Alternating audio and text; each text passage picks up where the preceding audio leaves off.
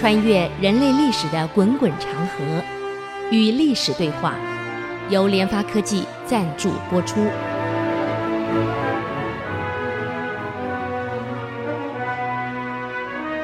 这里是 IC 之音竹科广播 FM 九七点五，您所收听的节目是《与历史对话》，我是刘灿良。我们上一次谈到这个王献之跟黄巢。那么王献之死了，整个部队呢全部奔黄巢来了。其实很可惜啊，我们一一再探讨这个问题。我们讲处理事情要理事圆融。当时如果朝廷的任命任官，给王献之、黄巢跟他那些重要的将领都封个一官半职，我想这个乱就平了。因为黄巢想当官，野心也不大，只想当个官。王献之也是一样。不就解决了吗？或者是王先之当场能够同时提拔黄巢跟中华将领，同时上报也封个官，也解决了，就也没有，所以导致后来两支分裂了。嗯，那么黄巢很高兴啊，为什么接收了全部是王先之的这个这个这个部队全部接收，所以号称冲天大将军啊。然后呢，上表皇帝。其实黄巢真的想当官，那时候野心没那么大，人都是这样，野心没有做大以前，把他安抚掉都小事儿，等到野心做大了，再安抚已经来不及了。我们讲机会啊，那个机会你能不能抓住那个机会？凡事的成败在于那个机有没有抓住。嗯，所以有一句话，胜者。永远是先机而作，贤者圣贤嘛，贤者啊是见机而行，所以圣者永远先机而作，知道什么会发生什么，我事先已经先解决了，早就预见到了，所以胜者是先机而作，贤者呢见机而行，他能抓住机会。啊，愚者呢，一个愚蠢的愚者。永远是失机而悔，机会失去了，永远在后悔呀、叫失机而悔，真可惜。嗯，现在机会又来了。黄巢坦白讲，他要求不多啊，只上奏折说，我想封个天平节度使，你看怎么样？我也不得不不要求，只要能封我天平节度使，然后我周边几个重要将领跟随着我，也封个一官半职，结了。何况我也也读过书，我也不是那么差的人，不像这个王献之一窍不通，我没问题啊。嗯，而且我本来就心向朝廷，只是屡试不中而已嘛。朝廷不允许，一听说要封个节度使，当场拒绝了。啊。皇上呢？那这样好了，呃，可能天平节度使靠近中央太近，你也不信任我，那放个广州节度使总可以吧？我到南蛮之地去了，还可以帮你看好边疆。唐僖宗呢，就开会了。当时的宰相呢，于崇就说了，给皇上建议了：皇上，广州乃商旅买卖、市舶往来的重镇。是各种宝货聚散之地，怎么能落入贼人之手呢？嗯，不可以。嗯，所有的大臣也同意这个看法。广州不能封他，那可是商旅集散中心，不可以，不可以，太危险了啊！那个是肥缺，怎么落入贼人之手呢？所以想来想了半天，这样好了。给黄巢弄个小官，啊，叫做帅府帅的小官安抚一下，类似于孙悟空的弼马温。哈哈，你想，皇朝势力已经这么大了，你封我一个地方的小科长，我会当吗？有没有搞错呀？所以，这从皇上到这些当官的人，他永远看不到未来，他永远不了解民间在干什么。活在自己的世界里，从来不看网络文章，啊，也不上市，也不上网查所有各国资料，就是相信那一些啊，哎呀，谎言谎语呀，所以给他封个小官，以为这样皇朝会满意。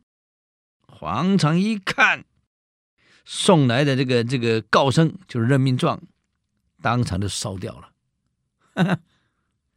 送当我一个副科长，你没搞错呀？嗯？让你封我为天平节度使，你不你不同意；广州节度使你也不要。那好，我用武力夺走可以吗？马上率兵啊，打到广州去了。我就打广州给你看，哈哈，当天就一天就攻下来了，广州城一天就下来了，把当时的广州节度使李挑给逮捕了，他还算不错啊。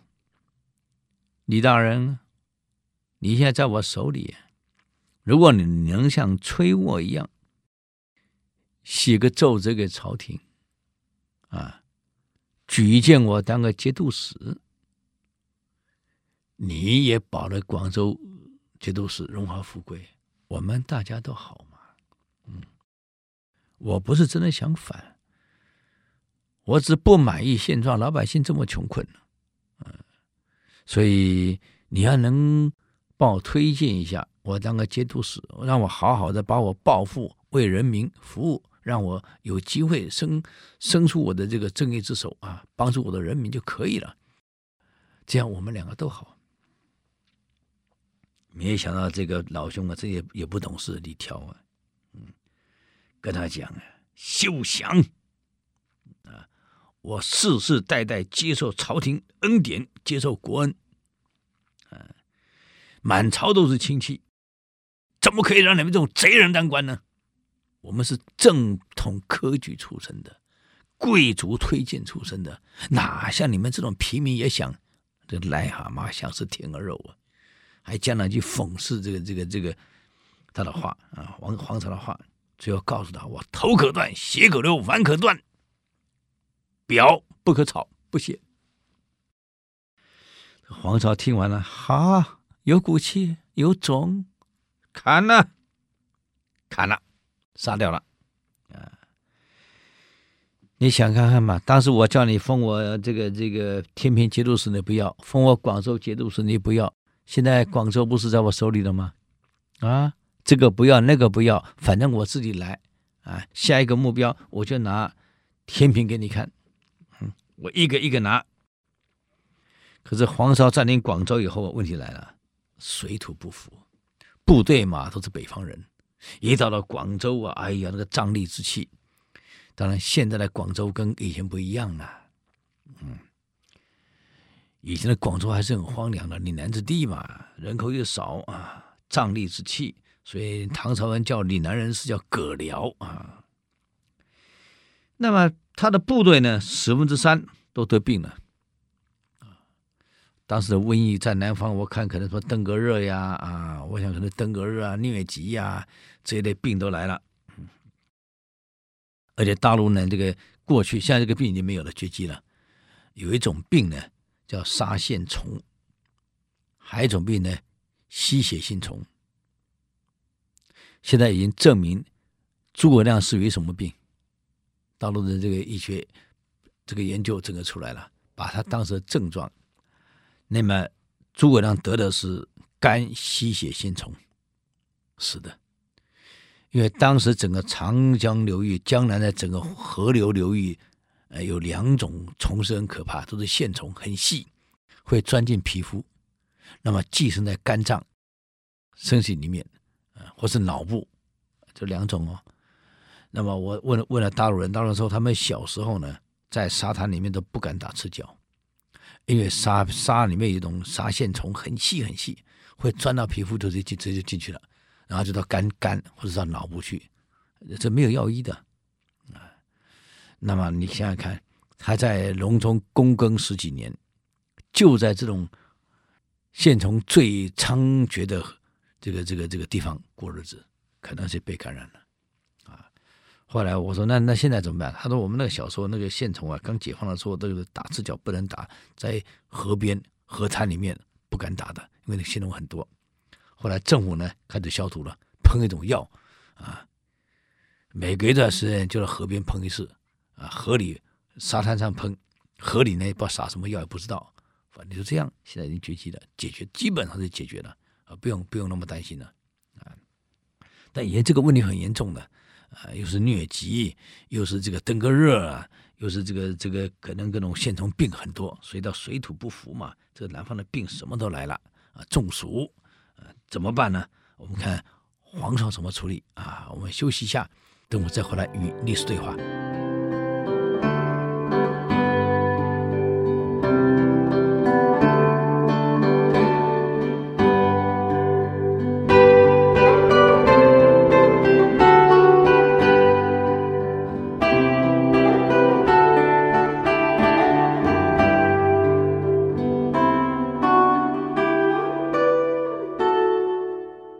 欢迎回来与历史对话，我是刘灿良。刚刚讲到这个到广州后啊，瘟疫，哎呀，十分之三四的部队都病了，要怎么办？啊，可能还有疟疾啊，还有这个烂这个痢疾，搞不好要霍乱了。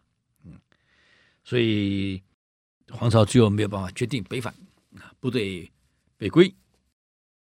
那正好啊，发大水，啊，各河流发大水，就这么巧。这个黄巢很聪明，一看发大水，哎呀，天助我也！我一般看到发大水，那怎么办？啊，天助我也！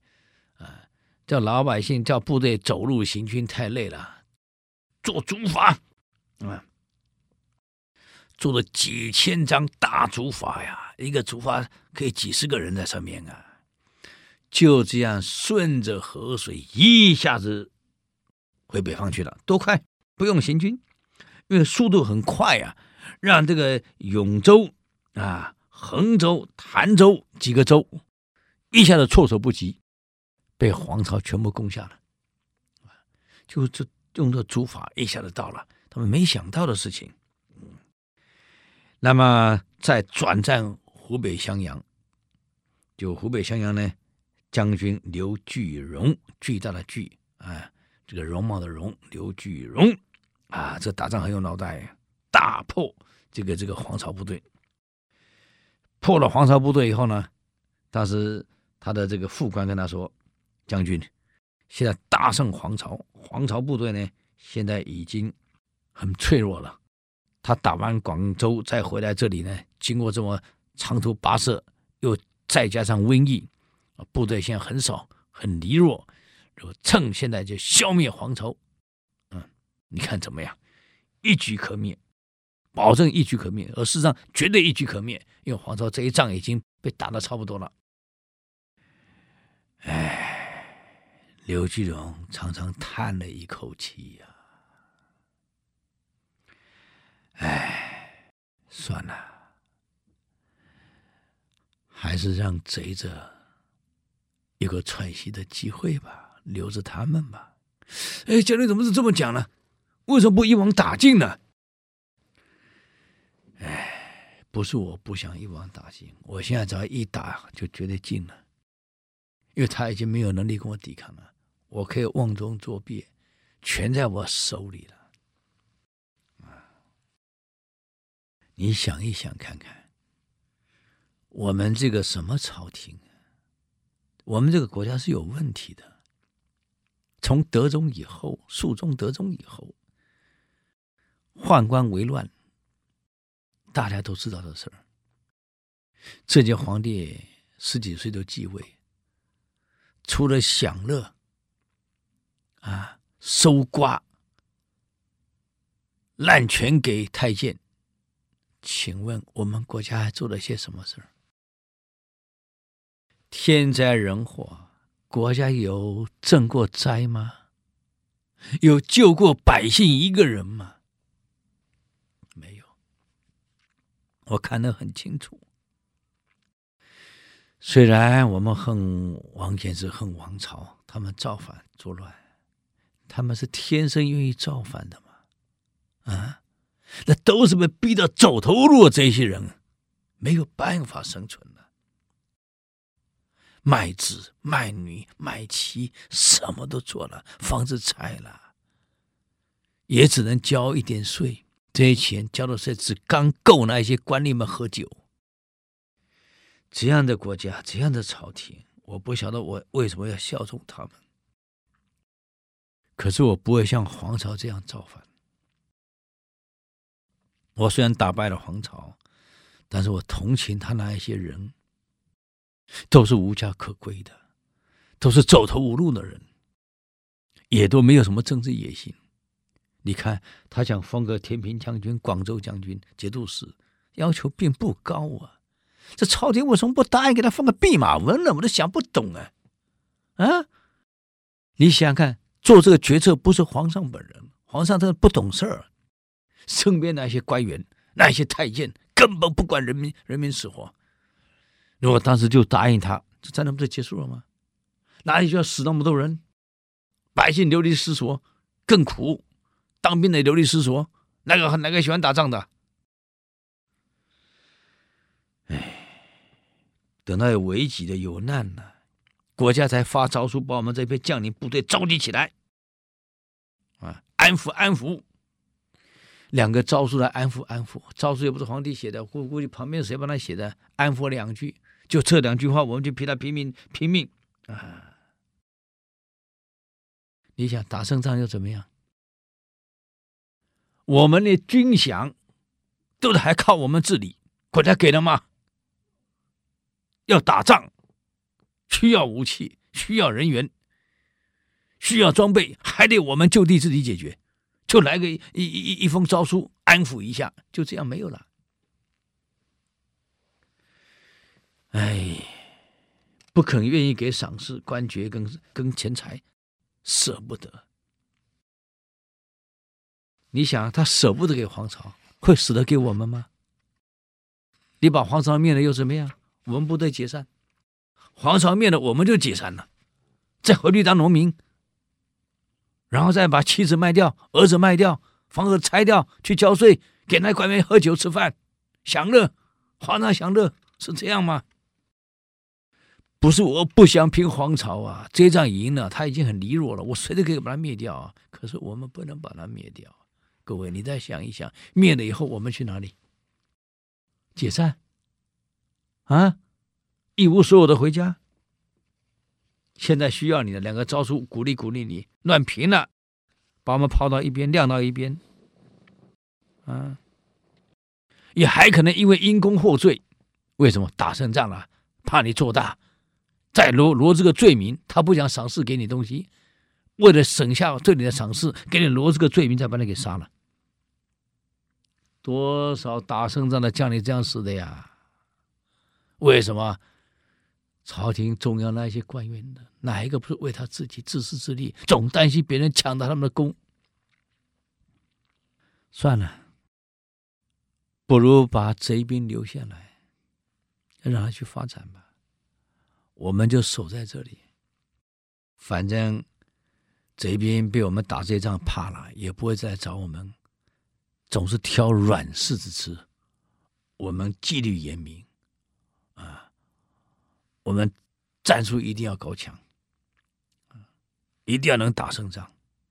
只要我们坚持这个信念，纪律严谨，士气高昂，然后我们就地取材，我们粮食装备没有问题。我们就稳住了，贼兵不敢来犯。各位，至少我们不会饿死。让去打别人去吧。否则贼兵一消灭，我们也消灭了，没了。哎，听完了刘巨荣这句话，坦白讲，我看到他这段话后，我很感触。一个国家的将领落到会讲这样的话。说明中央的奸贼奸臣，那比流寇更可怕呀！皇帝的糊涂到什么程度了？啊你说国家的将领都这样想这国家还有救吗？唐朝还有救吗？当然没救了嘛。我们读历史去学一学为什么会沦落到这样的地步？让将领们去讲这样的话出来。很感触的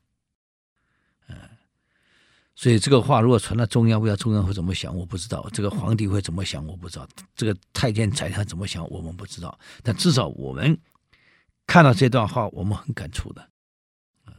所以以后各位，我们当领导在企业里面不能犯这样的错误啊！好，我们休息一下，等会再回来与历史对话。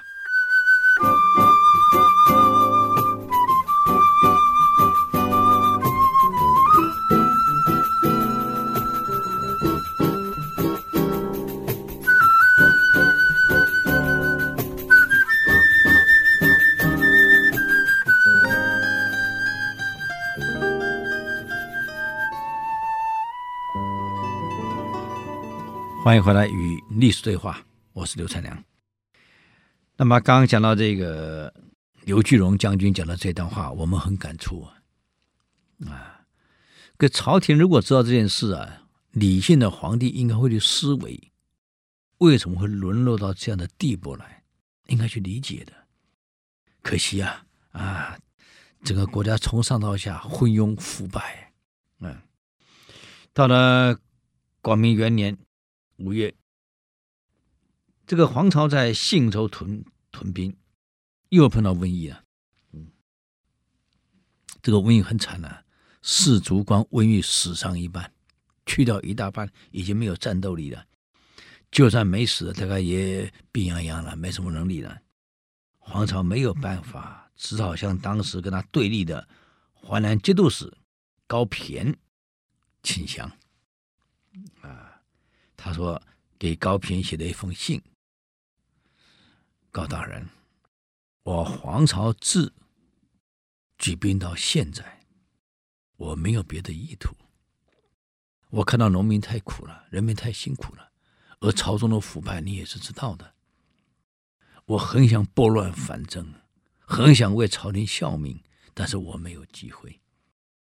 我想为这些苦难人民向中央申诉。”可是没有管道。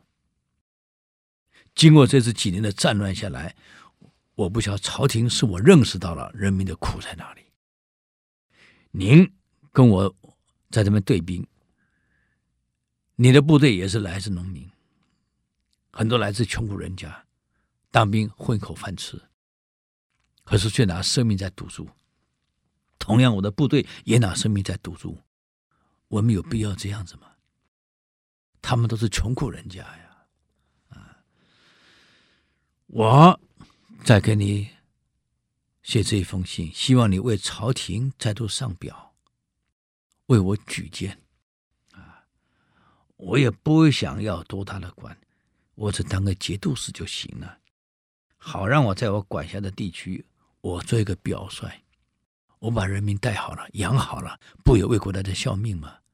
而且因为这样一来，战乱停止，让全国休养生息，你也好，我也好，大家好。然后我请全力把我的节度使范围内管辖好，甚至我希望变成个表率，让大家都来看到我怎么带的。毕竟我来自基层，我知道人民苦在哪里，所以请求你，恳请你能够再给朝廷上个奏折。这样的话，我想大家都好。这个高平啊，也是个坏胚子。接到这封信啊，哈哈，黄巢啊，你已经没能力跟我对抗了啊！一场瘟疫死了半，死了大半人，你没有能力跟我对抗了。嗯，就打算一举消灭黄巢，最好能申请。押送朝廷，这样他可以再封个大官，啊，表面上答应他，事实上呢，在敷衍他，在拖时间，等待时机消灭黄巢。嗯，这个时候呢，高平也看到了，当时在他的周边有赵翼、感化、武义武等，都在淮南，啊，也就是在高平的这个管辖的周边呢。也有很多别人的部队在，等于对这个满黄巢的造成包围了。而黄巢所以为什么请降？是黄巢这部队伤了一半以后，又发现已经被包围了，被高骈的部队包围啊，面对的是高骈，可是周边有周易、感化、义武等部队都在他的周边把他围住了。他一个人要对抗这么多的部队，这么多的武装力量，他知道不是对手，所以才写信给你高骈。哎，可惜啊，他写错人了。如果写对人，可能又不一样。那高骈一看呢，你现在是已经是瓮中之鸟了，死伤大半。别说那个那个赵仪、感化啊，义武的部队，就是他们撤走了，我也可以单独把你消灭。这么重要的功劳，怎么可能让别人去分呢？嗯？这个伟大的高骈居然给中央上了一张奏折。贼兵因为这个瘟疫死伤大半，啊，哎，他给朝廷写更严重啊，死有七八，只剩一二，力量非常薄弱，所以贼不出数日，我就可以把他平乱了，不烦诸道兵马。也就是说，意思说，这个赵义、感化、义武等兵马呢，不需要来了，啊，让他们撤走吧，我一个人就够了，啊，他心里在想，免得功劳被分掉。嗯，这个朝廷啊，这个也是糊涂蛋呢，一听大喜呀，马上下令，啊，这个赵义、赵义、感化、义武等部队、诸道部队全部撤回，撤走了，全撤走了。那高平以为我独立就可以灭掉他了。撤走了，而被撤的这些部队呢，将领更火了。好不容易把贼兵围了，现在就问你高平一个奏折，我们被撤，因为被撤理由，这个宦官来报告会讲，因为高平上书了，说他一个力量就够了，不需要你们，所以他们要你们全撤走。这些人一听，那也好，就撤吧。万一高平顶不住的时候，我们一个兵都不会来救你。哎呀，这个黄巢一看，怎么还让我周边诸道的部队全撤光了？大喜呀！嗯，这下好了，原来都撤了。哎呀，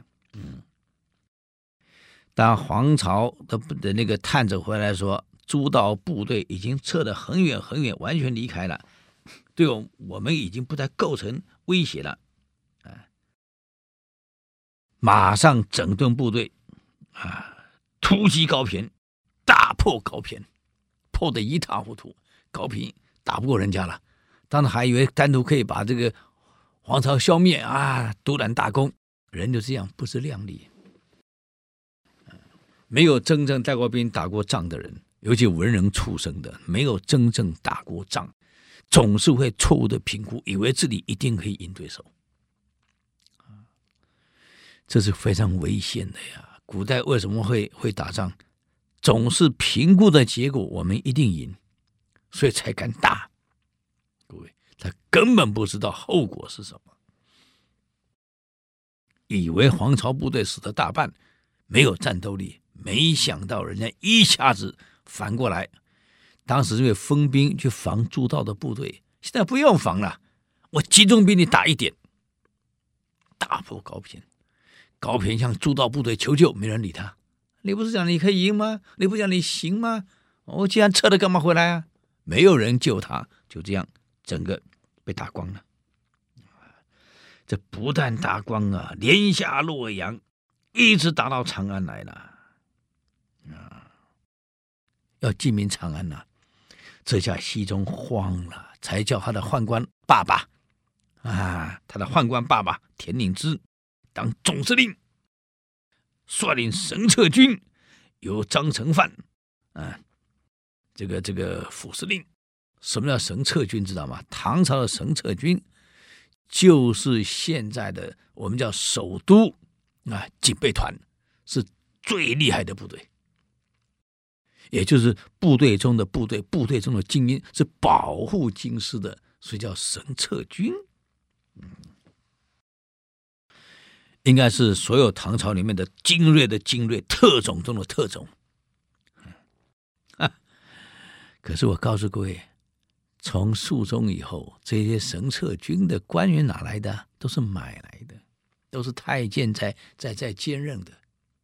那么神策兵呢，又是精锐中的精锐，特种中的特种，待遇非常的高，啊，穿的又好，马匹又好，啊，待遇又好，而且耀武扬威，没有干惹，所以这一些人啊，是哪来的呢？哎，我们休息一下，等会再回来与历史对话。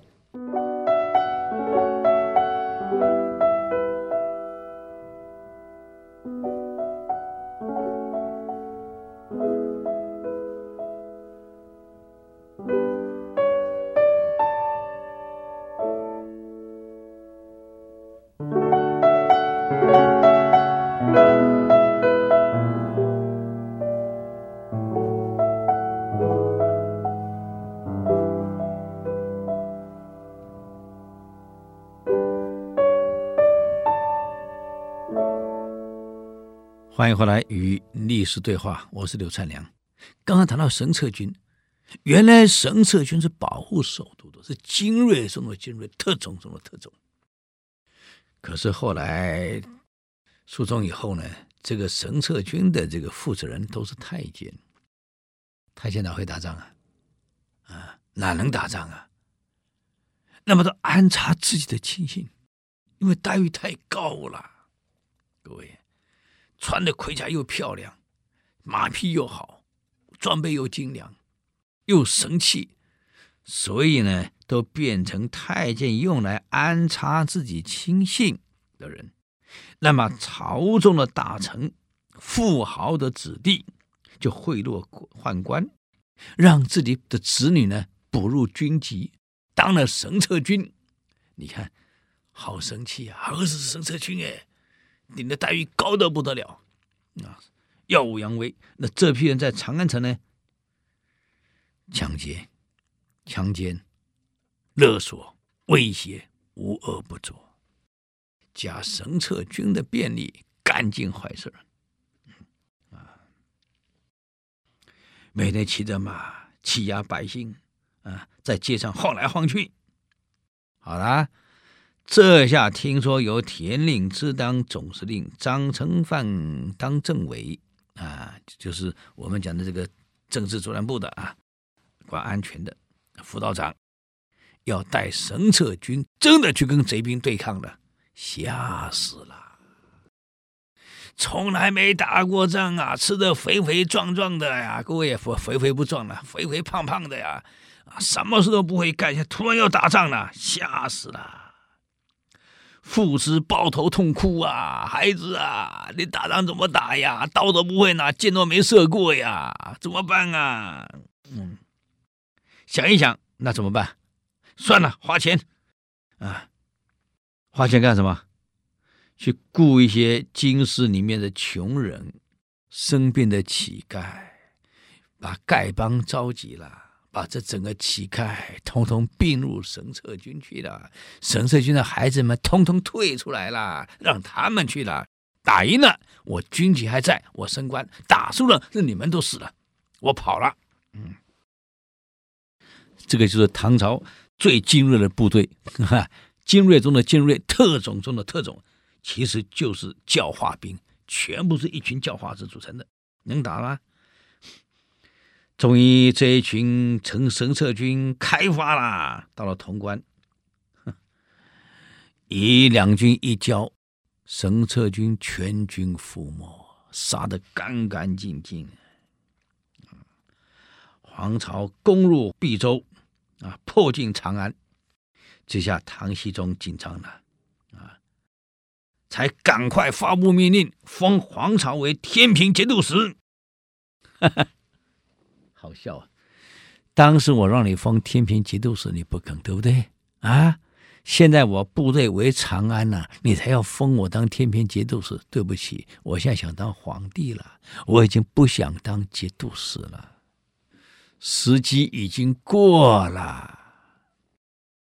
各位，你说唐朝这个朝廷多腐败，嗯，多么失策。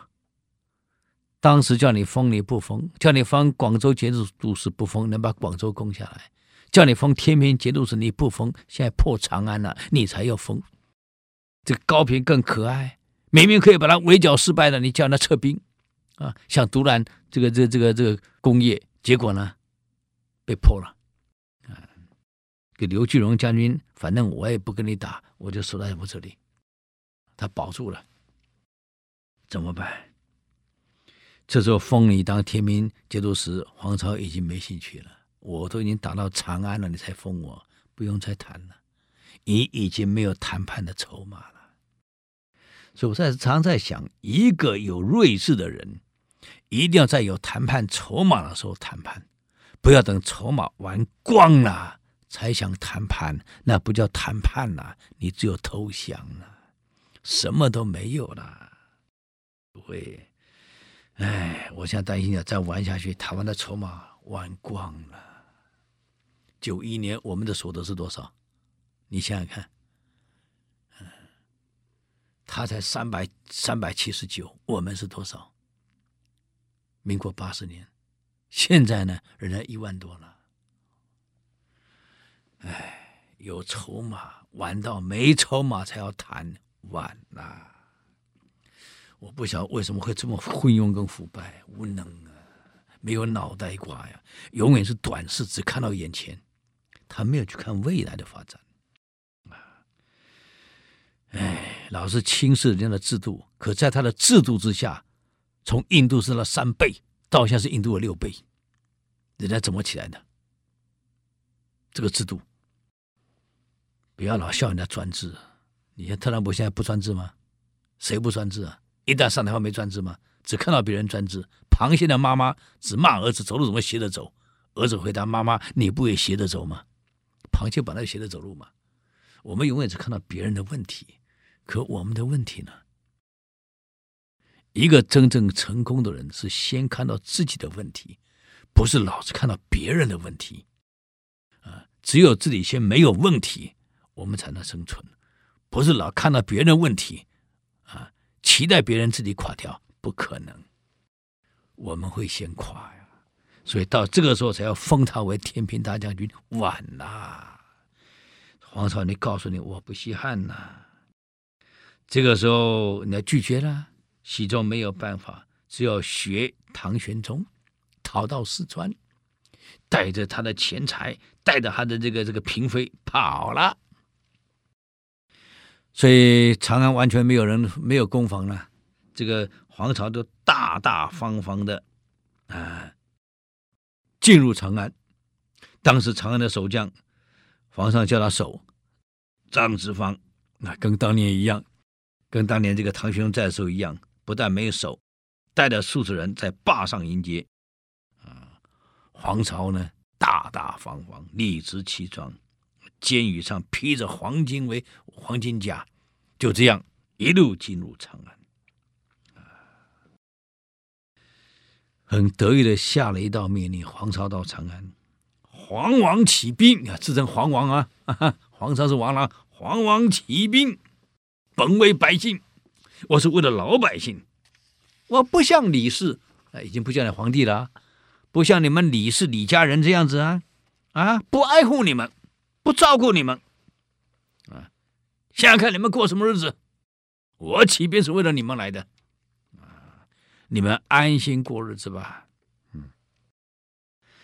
那么黄巢因为屡试不中嘛，所以很痛恨官员，进了长安后也犯了几个错。第一，官员必杀；第二，读书人必杀。为什么？因为你们把逼得我没考上。你看，这是变态呀、啊！有多少还是有点变态呀、啊？啊。那么这个黄巢呢，在这个长安啊待了不正子一阵子后呢，离开了。为什么离开了？这个西宗虽然跑到四川去了，但秦王的部队还是不少啊，又在那边招兵买马。啊，继续来！那你想想看，黄巢是叛乱起来的，即使在长安自己称了皇帝有啥用？四面八方都是秦王部队，所以你的你的范围还是很小的啊。所以黄巢一离开，领导官兵的城中楚就代替官兵，带着官兵进入长安了。一进长安，老百姓以为官兵来了，争先恐后欢迎。没有想到唐朝的官兵是军纪是零啊，比盗贼更盗贼呀、烧杀掳掠抢劫，没有一样不干！啊，你说这样的王朝能够不亡吗？啊，后来把这个这个皇朝灭掉了，是靠了李克用、独眼龙、独眼将军、沙陀人啊，这样。我们今天就给各位报告到这里啊！我们下一次的时候呢，给各位谈谈他的李克用的乌鸦兵。什么是叫乌鸦兵？人家为什么会成功？我们去学一学，要成功的经验。唐朝失败的经验，我们要当做教训啊！各位成功时机要抓得很准。还有独乐乐不如同乐乐，这点我们一定要谨慎。好，谢谢各位啊！这个对我们的节目呢，有什么建议跟指导啊？哎，请到 IC 之音网站留言。我们的网址是 triplew 点 ic 九七五点 com，与历史对话。我们下次再见，谢谢。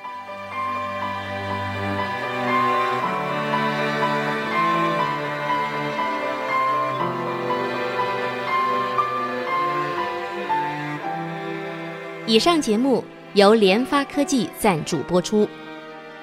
联发科技邀请您同游历史长河，发现感动，积累智慧，扩大格局，开创美好幸福人生。